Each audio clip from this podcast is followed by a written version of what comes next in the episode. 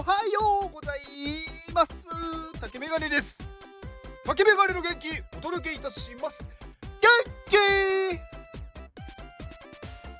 えーと今日はいきなり本題に入ります。はい。えー、心はどこにあるのかというお話をしようかと思います。はい。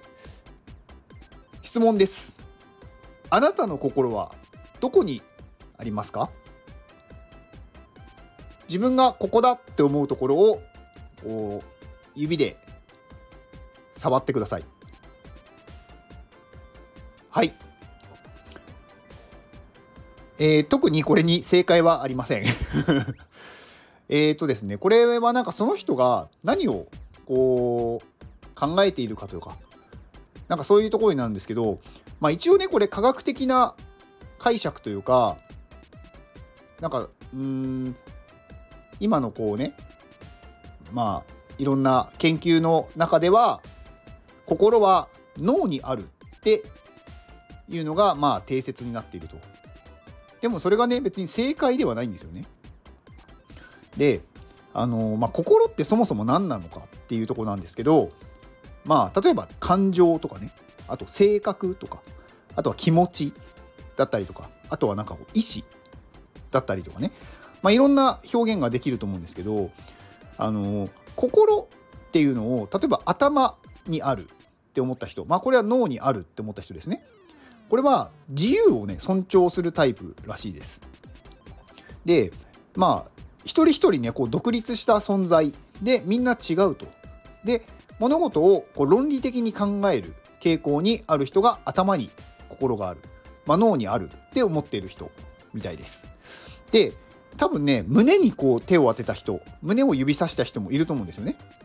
でこの胸に指さす人は人間とのつながりをね結構意識する方で一人一人の存在っていうよりも集団っていうものが大事で結構感情が強い感情的に考える傾向にあるそうです。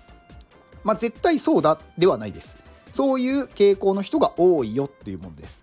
でこれ日本人は胸に手を当てる人というか胸に心があるって思う人が多いみたいです。まあこれはねなんかその宗教とかにもね影響を受けているらしくってあのキリスト教的な考えだとまあ頭っていう考えをする人が多いみたいです。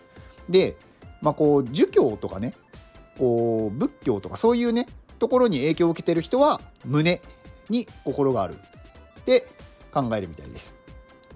まあ日本人でもね頭っていう人もいれば 逆にこうね、あのー、まあ、西洋とかなんかキリスト教的なその地域でも胸って答える人もいるので別になんかねそれがなんか絶対の正解でもないしどっちも間違いでもないです。まあ、ただ頭っていう人は論理的に考える 人で胸っていう人はなんかこう人間のつながりを大事にする人まあ、どっちがね、いいとか悪いとかはないのでね、まあ、人それぞれなんですけど、まあ、あなたは心がどこにあるのかっていうのを、まあね、知って、私はそういう感じなんだなって思えばいいのかなと思います。まあ、心って難しいですよね。なんか、どこ、どうなったら心がなくなるのか。例えば、うーん、胸っていう人は、じゃあ脳だけになった時に心がない存在になるのかっていうともしかしたら脳でねこう意識がある状態だと心がなんだろうあるんじゃないかとかね。で逆に頭にあるって言ってる人はじゃあ頭がなくなったらその人は心のない人なのかっていうとそんなこともない気がしますよね。だからなんかね難しいんですよ。でこれまあ人によってはねこう少ないパターンなんですけど全身にあるっていう人もいるんですよね。頭でも胸でもない。こう体全身にある心っていうのは。っていう方もいてこれ全部で心なんだと、まあ、いう人もいます。だそれぞれねあの心がどこにあるっていうのはなんか自分がねそうだって思ってる部分でいいと思うんですよね。うん、でやっぱりそのね心っていうのをなんだろう。大事にすることは非常に健康にとって重要で、まあ、自分がどこに心があるのかっていうのをなんだろう。意識してもらってそれを大事にするっていうのはまあ生きている上ですごく重要なんですよね。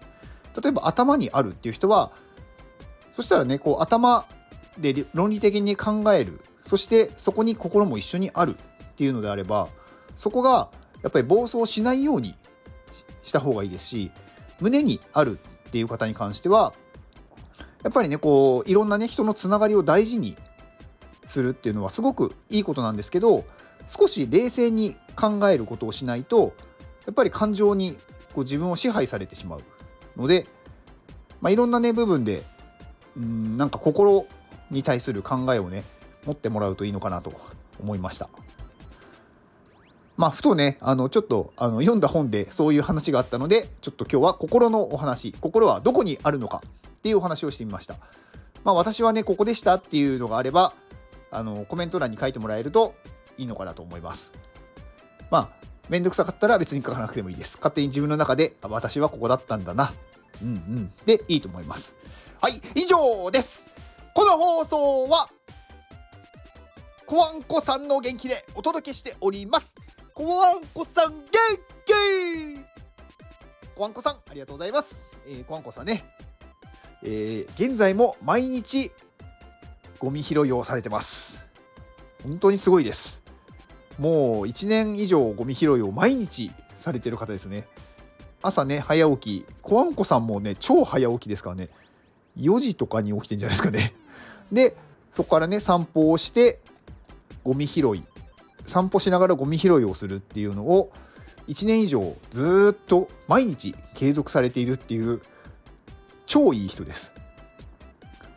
私もね一時期ねやってたんですけど途中でちょっとやめてしまいました。はい。だからねこんだけ継続できるってすごいなってコワンコさんはねほんと継続のプロですよね。何においてもめちゃくちゃ継続するというかこのゴミ拾いもそうですしなんかいろんな例えばねコミュニティに入られてますけど朝の挨拶とかあのずっとやっぱり継続できてるんですよね。だそれは本当にすごいなと思っててなんかなんかそのね継続の秘訣コアンコさんがなぜそこまで継続できるのかっていうのをちょっと知りたいですね。うん、でコアンコさんは今日の夜に、えー、まあ、非公式スタイフフェスの対談がありますね。今日の夜10時ですね。で、三浦ドーナツさんっていう方ですね。ちょっと私存じ上げないので、名前は聞いたことあるんですが、何をしている方が全く分かりません。まあ、非公式スタイフフェスなので、まあ、そこでね、あのお話をあの聞きたい方、まあ、もしくはね、あのアーカイブが残るので、あの非公式スタイフフェスで検索すると、そのチャンネルが出るので、まあ、そこでね、あの後で聞くこともできます。はい。で、コアンコさんね、今年はすごい対談をされてますよね。いろんなところで。なんかこの非公式スタイフフェスに限らず、なんかこう直接連絡を取ってお話をするっていう、なんか結構後半からなんかアクティブに活動してて、すごくなんかね、いいなっていう感じがしました。はい。まあ、今年はね、コアンコさんにもね、お会いできたので、コアンコさんがね、ちょっと今年はすごくこう、なんだろう、私の中では重要な人物だったなっていう感じがしました。はい。えー、コアンコさんの X を概要欄に貼っておきます。で、えー、最後に宣伝ですが、私が所属している iPadMate で、えー、現在クラウドファンディング実施中です。東京にクラ、えー、iPad のスクールを作るっていうことで、現在の支援額が1075万5800円。はい、1075万まで行きました。1000万超えてから順調ですね。毎日10万から20万円はやっぱり増えてますね。まあ、支援者数も640人ですね、現在。この間まで500何十人だったのがね、一気にまた増えて、うんまあ、残りね、2週間なので、まあ、この2週間の間でね、どうやって何をしていくかっていうところはすごく難しいんですが、うんまあ、追加リターンがね、ちょっと今のところ年内はもう出ない出ないです。はい。出るとしたら年明けっていう感じですね。なので今あるリターンでいかに伸ばしていくか。あとはもう宣伝するしかないのでねあのー、ねもし iPadMate でこちらを聞いてくださってる方拡散をねよりしていただけると嬉しいなと思います。はい。まあ、新しいブラシがね、あのー、出たんですけどすごい大好評でまた。これがもう今48人ですね。これ出てまだ2日ぐらいしか経ってないんですけどなんかねそんなにやっぱりみんな欲しいんだなと。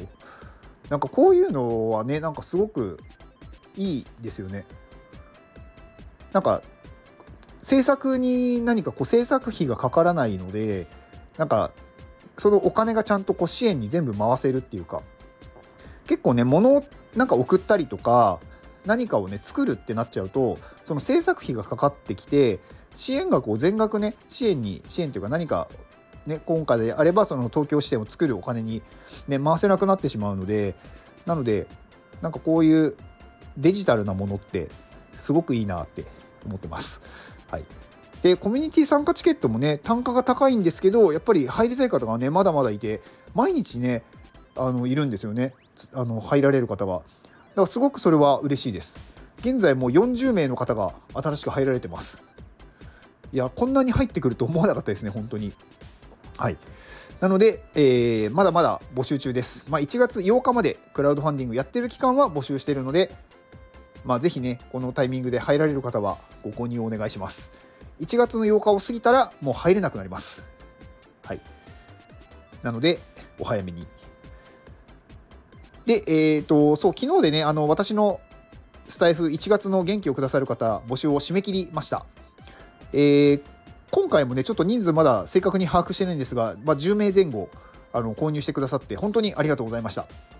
またちょっとね、あの1人当たり何日とかは分かったらご連絡します。で、あと購入してくださって、えー、宣伝内容をね、書いてない方は、もし宣伝があれば、コメント欄にご記入をお願いします。なければ私の方で勝手に宣伝します。